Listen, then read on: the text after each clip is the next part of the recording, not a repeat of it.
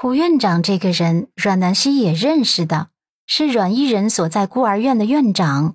他看着阮依人愁眉苦脸的样子，忍不住劝道：“其实吧，胡院长的心情我能理解。他从小看着你长大，看着你大学毕业走向社会，看着你从青涩小丫头变成大姑娘。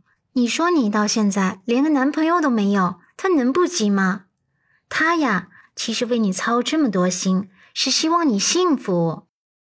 阮依人点头，嗯，可不是嘛。他自己也是这么说的。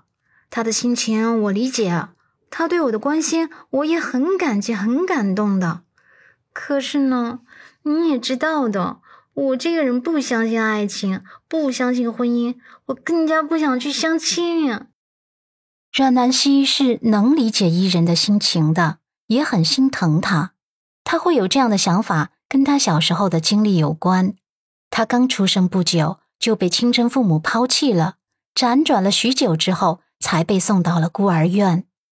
据他自己分析，他一定是某个女人的私生子。私生子被抛弃，足以说明亲生父母之间没有爱情。有爱情，怎么会舍得抛弃自己的孩子？所以阮依人懂事后。就不相信爱情了，他甚至怕长大后有人父母狗血的认亲。他勤工俭学赚到的第一笔钱，他就用来去除手臂上的胎记了。胡院长之前还帮他保存着包裹着他的襁褓被褥，还有他当时穿的小衣服之类的，都说将来可以当做信物，让他跟亲生父母相认。他知道后，把胡院长保存的东西都偷偷给扔了。看着阮依人唉声叹气的样子，阮南希又忍不住劝说：“不然试着相信爱情，相信婚姻；再不然，等我出院后，我带你去看看心理医生。”阮依人立马摇头：“嗯嗯，才不要呢！我又不是心理出现问题的，我的心理很健康，就是对婚姻爱情不感兴趣。”阮南希也跟着犯愁，可你总不能总是一个人过下去吧？人生漫漫，你一个人得多寂寞呀！阮伊人挤眉弄眼，嘿，不如你赶紧经营好自己的婚姻，多生几个孩子，让孩子们认我当干妈，我有空就帮你带孩子，就不寂寞啦。阮南希捏了捏他的小脸蛋，哎呀，你这个女人啊！我该拿什么拯救你啊？阮依人在病床上翻滚了两圈后，拉拔了一下自己的长发，突然想到一点，眸光亮了起来。南希啊，我的好南希啊，我要是需要帮忙，你一定不会拒绝的，对吧？阮南希清澈的眸光转了转，嗯，你到底想说什么？我怎么感觉出一股阴谋的味道？阮伊人嘻嘻的笑了，嘿嘿，我是想等你出院之后，你帮我去应付一下相亲对象。你这么聪明，一定有办法让对方嫌弃你的。我呢，既不用膈应我自己，又能摆脱了相亲对象。最关键的是，被对方嫌弃了，胡院长只能恨铁不成钢了。阮南希惊悚了，啊，这样真的好吗？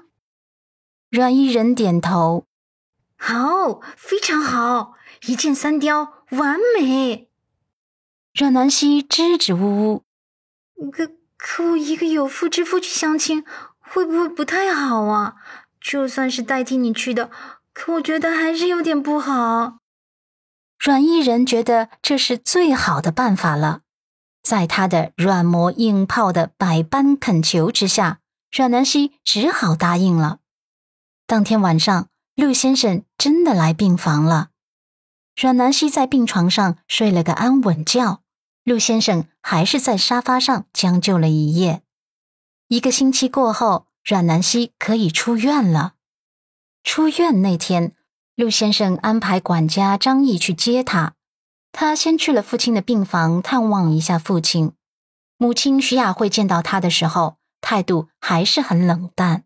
甚至还白了他一眼，丝毫没有关心过他额头的伤恢复的怎么样了。